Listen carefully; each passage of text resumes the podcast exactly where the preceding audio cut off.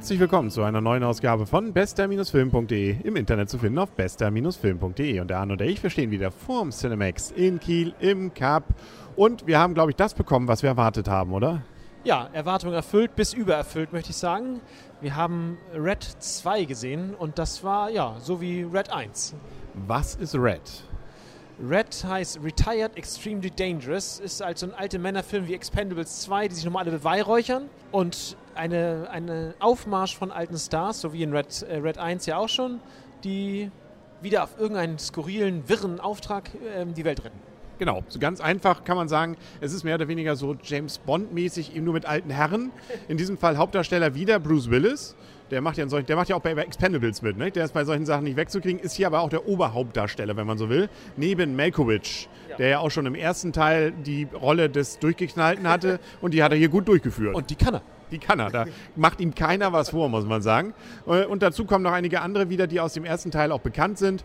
Und man macht eben, sagen wir so, Popcorn-Kino at its best. Also da ist natürlich ja. nichts realistisch. Es wird wieder, diesmal wird nicht gekonnt aus dem Auto beim Drehen rausgestiegen, sondern eingestiegen. Genau, jetzt wird eingestiegen. Aber das ist auch gut gemacht. Also ja. das, das war einfach cool. Also auch die Story ist sozusagen fast oldschool. Der Russe kommt mal wieder drin vor, ne? aber nicht nur, also, sondern hat auch den Iran noch mit drin. Aber es ist so ein bisschen äh, Überbleibsel des Kalten Krieges und es spielt auch noch, das ist sozusagen neu, Anthony Hopkins hier drin, als so eine Art wirrer Professor, der eine Superbombe entwickelt hat, die jetzt entschärft werden soll, beziehungsweise erstmal gefunden werden soll und überhaupt erstmal die Hintergründe davon gefunden werden soll. Und dazwischen gibt es viele, viele Tote. Ja, äh, das stimmt. Viele Tote, die einfach mal dran glauben müssen und viele coole Sprüche oder Szenen. Ja, definitiv. Und auch nette Action. Also es ist wieder teilweise nicht ganz nur so oldschool wie bei Expendables, sondern eben auch teilweise wieder, sag ja, dieses Aussteigen, Einsteigen ins Auto und da sind noch ein paar andere solche Dinge, wirklich abgedrehte Sachen, wo man weiß, dass, dass natürlich, das ist nicht ernst gemeint und es ist einfach nur nett anzugucken. Und dazu dann auch dazwischen immer, insbesondere von Herrn Melkovic, coole Sprüche. Ja, also ein Feuerwerk, möchte ich sagen, nacheinander von von Aktionen, von irgendwas Neuem, hin und her gereise und über die Welt. Ja, das, das passt aber zu dem Film. Ich mag sonst, also das, wirkt, das, das wirkt nicht hetzig, finde ich. Das passt, das ist so ein bisschen hin und äh, staccato-mäßig manchmal, aber das ist, also ist einfach gut, gut zu gucken. Popcorn, ja, das, äh, wer solche Filme mag, der muss diesen Film sehen und auch ansonsten ein bisschen Liebe, aber irgendwie ja. etwas andere. Also die Liebe, da kann, die passt. Also das kann man so ganz gerne, glaube ich, mitnehmen. Das ist durchaus, äh, ja, also wir wollen auch nicht zu viel versprechen, äh, nicht versprechen, nicht, äh, wie heißt es hier, zu viel verraten. Aber es ist, äh, auch das hat so einen oder anderen Gag bei sich und ohne dass es, also es gleitet nie ab so ins völlig Alberne. Das finde ich sowieso bei dem eigentlich ganz gut gemacht. Ja, dafür glaube ich, gehen noch zu viele Leute drauf, muss ich sagen, um das für, für ins völlig Alberne zu ziehen, die man auch vorher kurz mal kennenlernt. Also nicht, ich erinnere nur an die eine. Und, aber das, das passt. Also es ist, ist trotzdem ein cooler Film, der auch witzig ist somit kann man ja schon so langsam zum, also viel mehr können wir glaube ich über den Film nicht sagen. Also die Story, wie gesagt, das haben wir ja schon erwähnt und das ist jetzt nicht das, was diesen Film trägt. Das ist so eine Art Aneinanderreihung, wie eigentlich schon bei James Bond, wo man auch nie weiß, wieso ist das eine, passt das jetzt zum anderen. Aber es ist einfach, man freut sich über jede Szene, die kommt und äh, es kommen viele und es ist von vorn bis hinten definitiv nicht langweilig. Damit bin ich glaube ich schon so langsam bei der Endwertung, aber du darfst mal anfangen. So wie immer?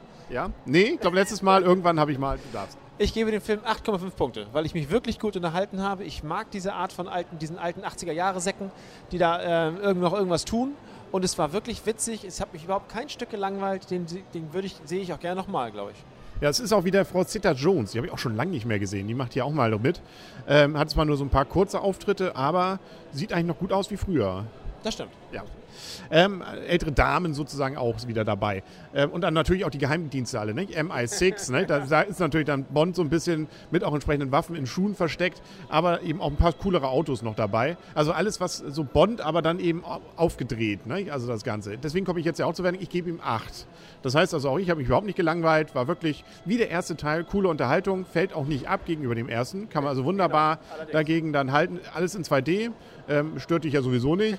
Und ähm, oldschool und so, vielleicht noch so ein bisschen Abwertung von, ja, natürlich ist es dann doch wieder so dieser Überraschungseffekt aus dem ersten, hat man im zweiten nicht. Aber wie soll man so einem Film, einem Sequel, das auch vorwerfen? Das ist dann eben so. Ne? Aber deswegen, acht Punkte ist ja auch immer noch eine gute Wertung. Also da kann man durchaus empfehlen, wer Action mag, Oldschool-Action mit ein bisschen gepaarten ähm, ja, Slapstick, ist gut dabei. Ja, also ne, das, das hast, hast, hast du so zusammengefasst. Das ist genau das beschreibt den Film, den kann man gut gucken. Also jeder, der ein bisschen Action mag, der kann diesen Film gut gucken. Wo wir ja gerade bei zerstörten Häusern sind, ähm, es kommen ja auch noch ein paar neue Sachen dazu. Jetzt wieder White House Down haben wir immer noch nicht gesehen. Den müssen wir, glaube ich, auch noch mal. Und dann World's End, äh, Ja. die läuft jetzt ja auch. Nicht? Der dritte Teil einer Serie, wo du dich überhaupt nicht mehr an die ersten zwei Teile erinnern kannst. Nicht? will, ich weiß nicht, ob das, was- ob das ein gutes Zeichen ist. Shaun of the Dead und Hard Fast waren die ersten zwei. Da weiß ich, ging es auch jeweils blutig zu. Also das Filmblut spritzte da nur in Massen. Das haben wir uns heute ja so ein bisschen dran gewöhnt. Mal sehen, was wir dann nächste Woche davon sehen werden. Und auch bei den Vorschauen, ein paar, habe ich schon wieder verdrängt, ein paar wirken ganz interessant. Gravity, Es laufen auf jeden Fall eine Menge Filme an, die man sehen kann, ja. ah, wie schön, dass jetzt die kalte Jahreszeit wieder kommt und dass man dann auch mal wieder öfter ins Kino gehen kann. Und das werden wir dann hier berichten, was es da zu sehen gibt. Dann sagen auf Wiedersehen und auf Wiederhören für heute der Henry Und Arne, tschüss. und tschüss.